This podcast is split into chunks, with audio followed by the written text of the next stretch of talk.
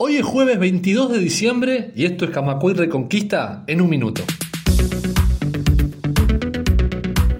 El mercado laboral sigue estancado en noviembre, según el último reporte del INE. La tasa de actividad del país en el mes pasado se situó en 62,4%, la de empleo en 57,5% y la tasa de desempleo en 7,8%. Un minuto.